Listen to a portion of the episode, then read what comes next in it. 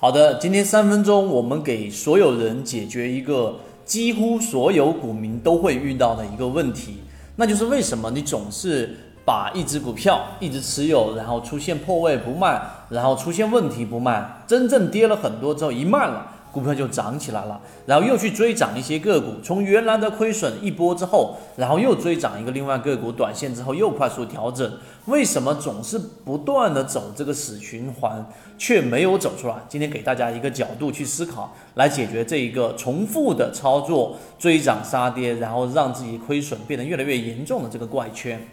先说这个怪圈走出来的时候，我先告诉给大家，之前啊，近期我们在圈子里面一直给大家去讲的曾国藩，对吧？曾国藩里面说到一个打仗的一个呃思路，其实带兵打仗其实跟交易是非常非常贴切的，也就是说，同样都需要很严格的纪律，同样也是每天每天的，或者说每一个关键的时间都需要自己去做决策，并且也只有自己能做出决策。所以打仗啊，曾国藩的这一些思路，对于我们做投资交易是会有非常大的帮助的。更多实战干货和完整版视频学习，某信 MACD 七幺二，希望大家可以学以致用，不断的提升自己的操作能力，拥有属于自己的一套交易模型，一起终身进化。其实打仗的本质，我们来说第二点，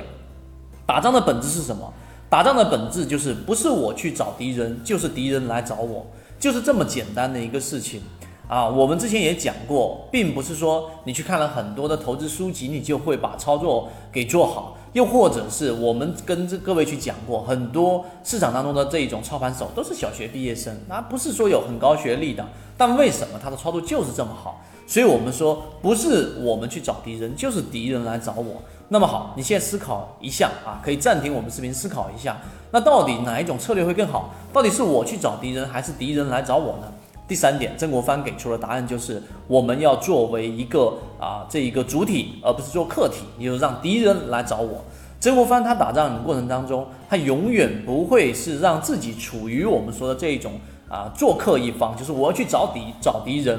因为但凡你是作为你去找敌人的这一方的结果，一定是非常容易动气。而我们作为主体，就是敌人来找我的过程当中，那么整体来说，我就不需要去做太多的这一种情绪上的波动，或者说本身来说，哪怕曾国藩出去打仗的时候，他大部分时间都处于劣势，但只要他是作为主体，是敌人来找我的，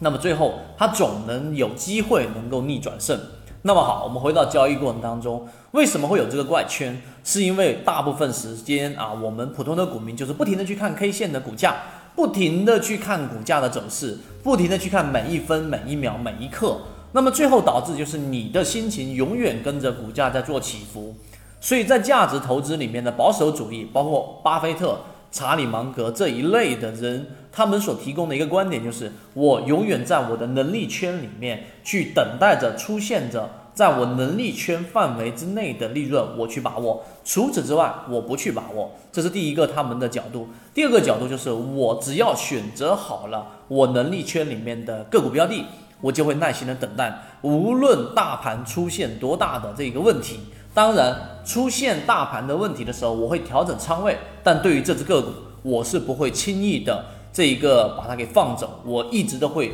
咬住青山不放松。所以，如果你能理解我们在讲的这一个主体与客体的过程的时候，你会发现，在我们圈子里面之所以有那么高的成功率，正是因为我们把我们的圈子给它固化。我们不会告诉给你说我们有无限的这一种抓牛股的能力，而是在这个范围内的，我有很很高的成功率，然后我买进去，买进去一定会有问题，那么中途做一些仓位的调整。但是还是刚才我所说的，我是主体啊，我是自己的。这一个能力圈范围内的个股，所以我不会那么容易有情绪上的波动，并且我买的这个位置，要不就是价值低估，要不就是有资金大幅介入，要不就是主力被套，最终我一定会在市场里面大概率的取胜。